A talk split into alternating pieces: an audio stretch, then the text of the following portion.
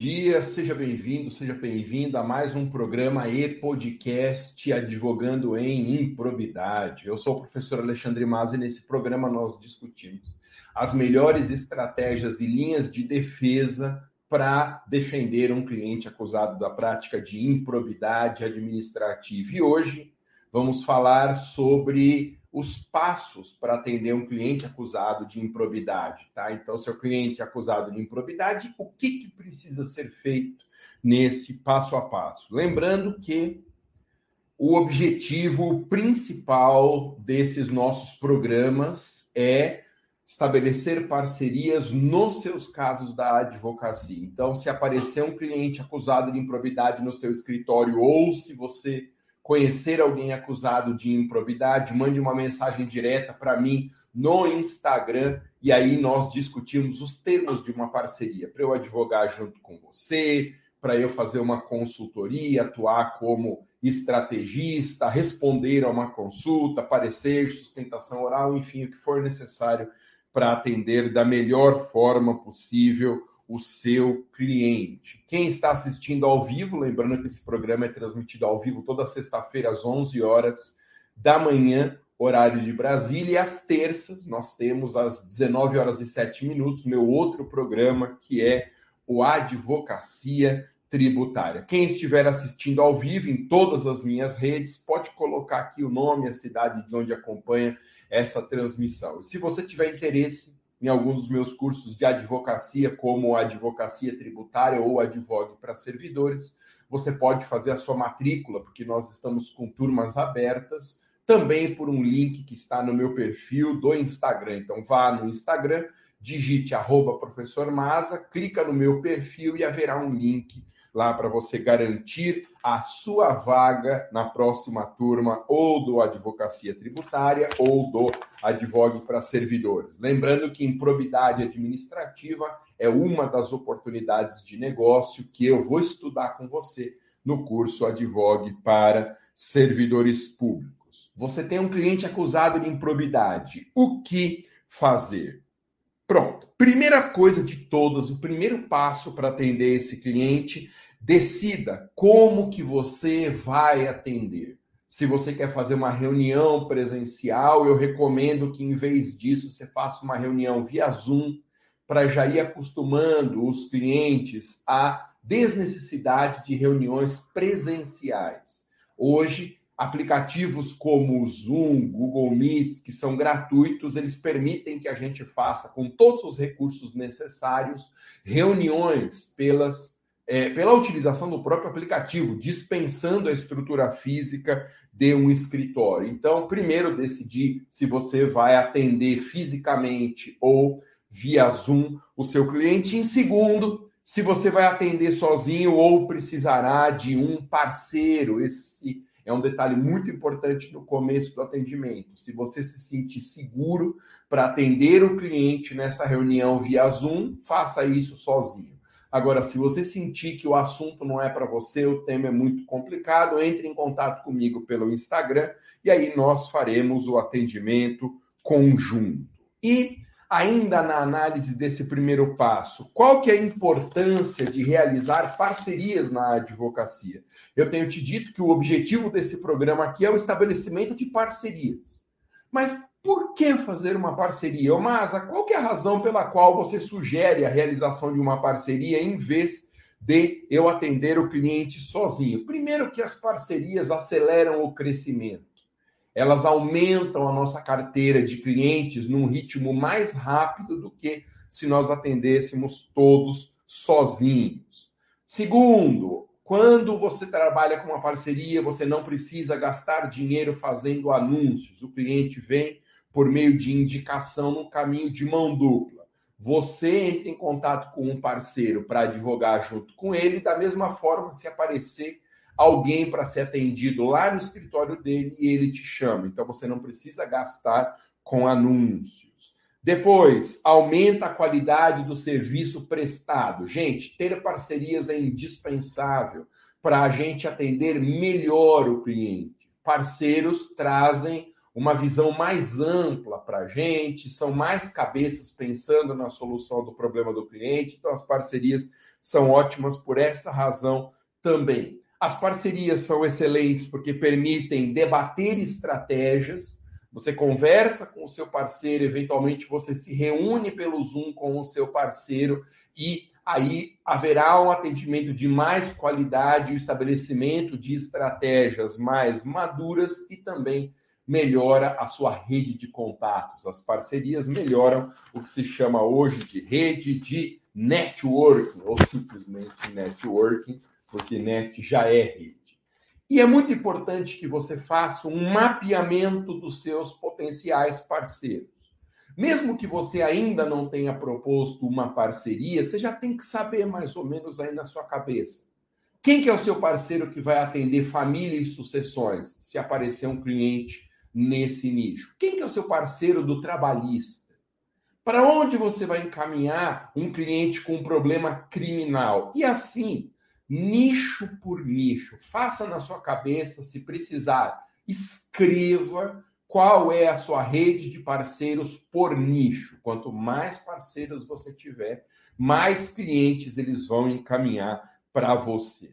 Tá bom? Eu tenho aqui na minha cabeça em São Paulo e também nos alunos de todo o Brasil quem são os parceiros que eu vou acionar aparecendo um caso que não é do meu nicho. Então, por exemplo, recentemente apareceu no meu escritório um caso de falências.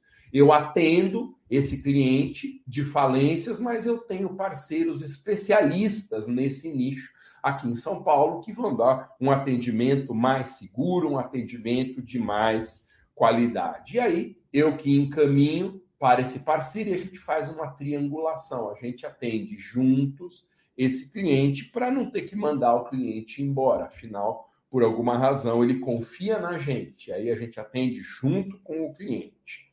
Bom, segundo passo, depois de decidir como você vai atender, você precisa descobrir em que fase esse processo de improbidade está. É indispensável porque o rito da improbidade é um rito muito complexo. É importante que você entenda em qual passo do rito de improbidade você tem que atuar. Então, por exemplo, há casos de improbidade que estão ainda na fase do inquérito civil. É uma fase preparatória à ação judicial. O inquérito civil hoje se dá no âmbito do Ministério Público para ações de improbidade.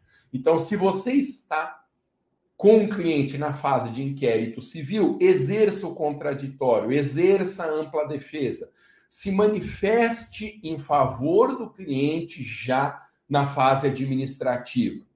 Só tome um cuidado quando você alegar uma tese de defesa na via administrativa, cuidado para essa tese não se prejudicar, na, não te prejudicar na via judicial. Não é para alegar qualquer coisa, só para exercer um contraditório.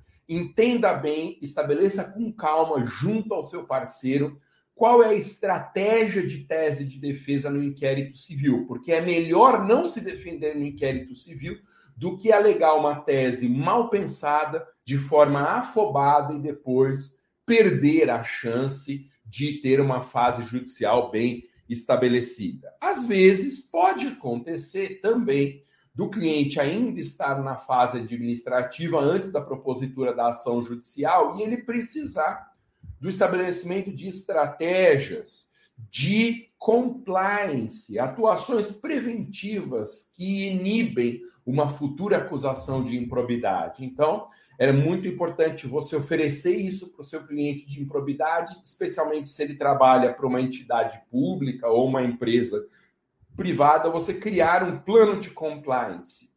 Ou seja, definir as estratégias que são necessárias de implementação para evitar que um próximo ato de improbidade seja praticado. Bom, Pode ser também que, ao verificar a etapa da, do processo de improbidade, seja uma ação de improbidade recentemente proposta. Lembrando que, agora, com as mudanças na lei de improbidade, existem é, existe apenas uma oportunidade para realizar a defesa. Antes das mudanças, a defesa na ação de improbidade tinha dois momentos: a defesa prévia antes da citação e a contestação após a citação.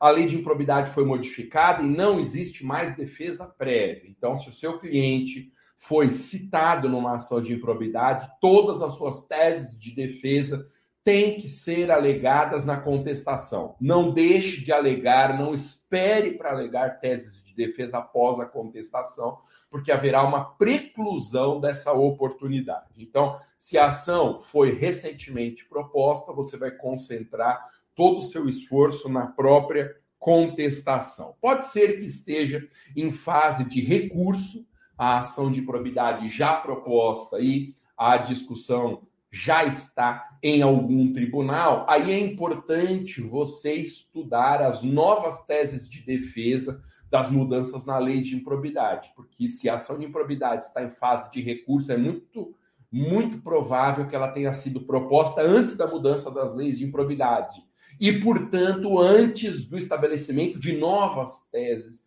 de defesa. Então, examine com bastante cuidado ações de improbidade em fase de recurso para ver se você não tem uma alegação nova baseada na mudança da lei de improbidade. Por fim, pode ser que o processo esteja numa fase posterior à decisão definitiva ou já tenha transitado em julgado. Essa é uma situação mais difícil.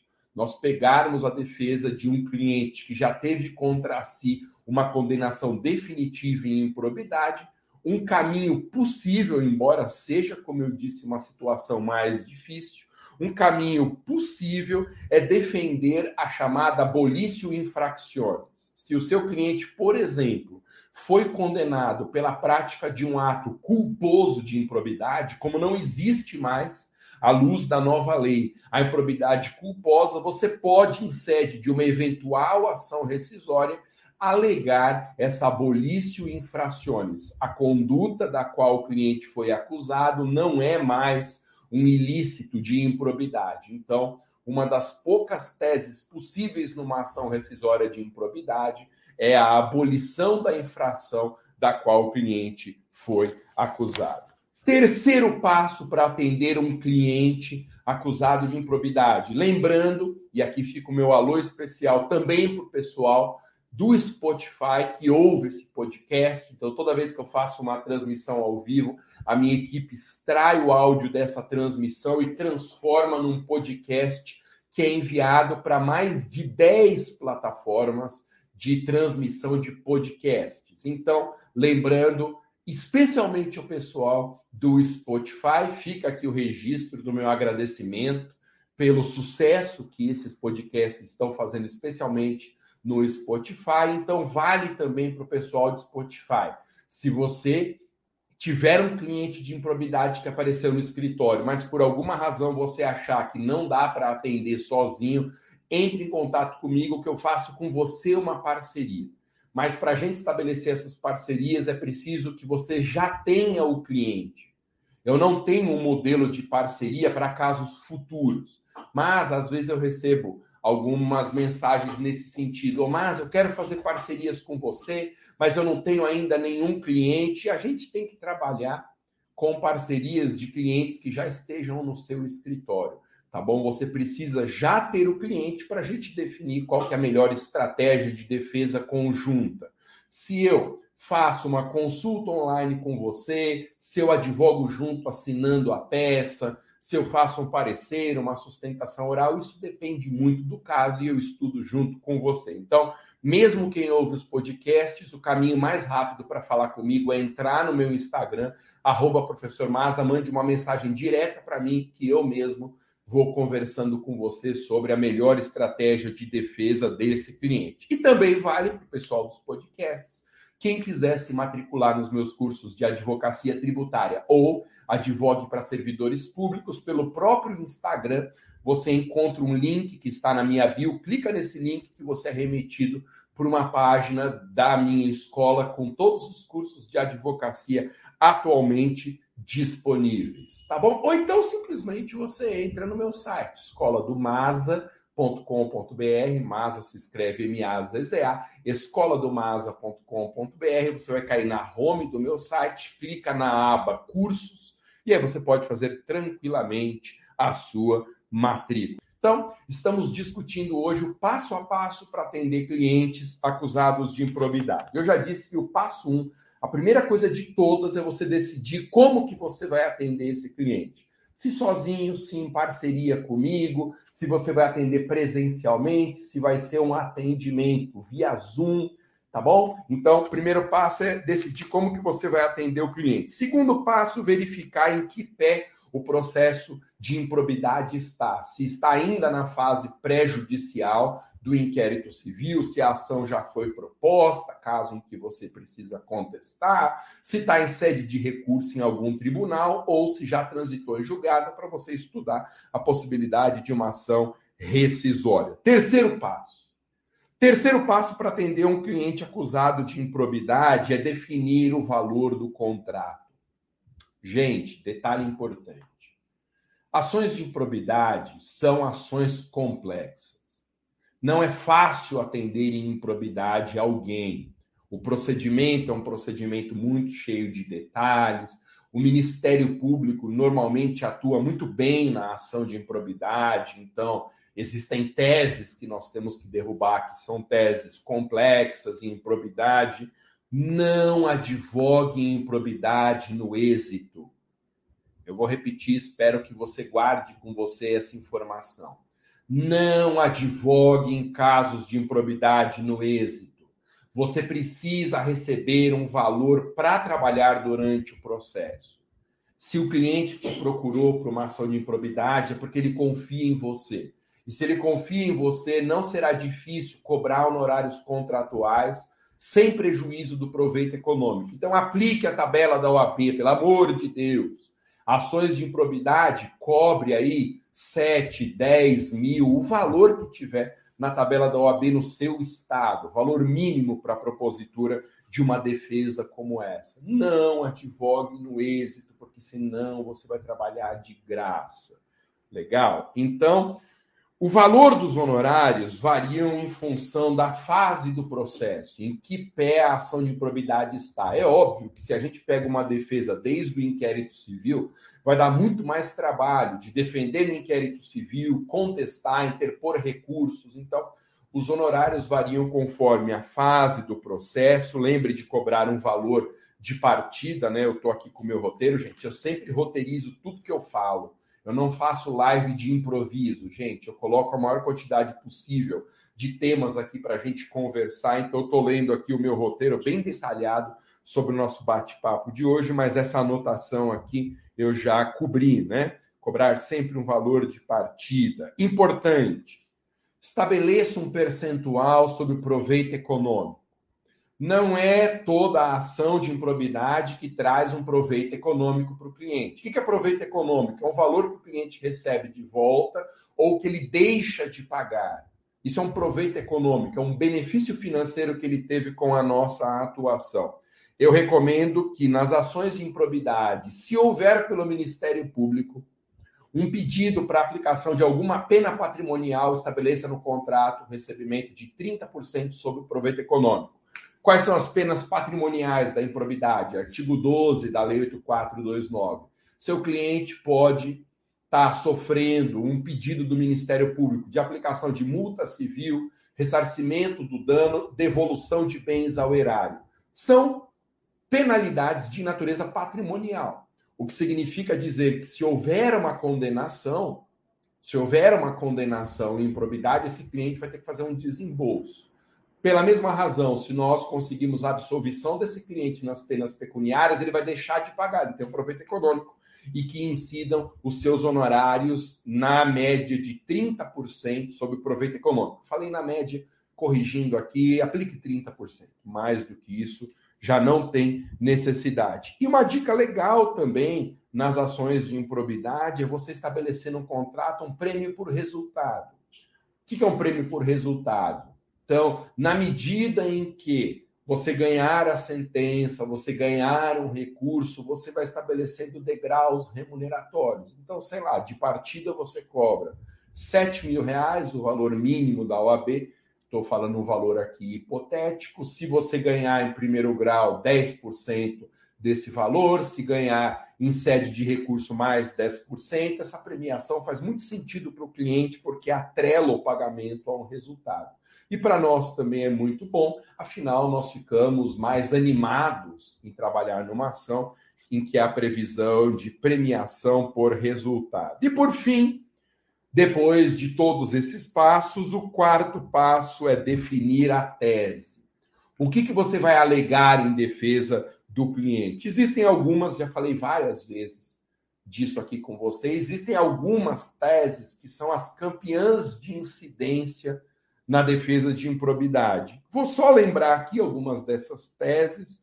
Prescrição é uma tese campeã em ações de improbidade seja porque a ação foi proposta fora do prazo, lembrando que o prazo agora é de oito anos para a propositura da ação, essa é uma prescrição inicial, e tem também a prescrição intercorrente, uma novidade na lei de improbidade acrescentada no ano passado. A prescrição intercorrente é um prazo de quatro anos entre as instâncias para o processo ter que se resolver.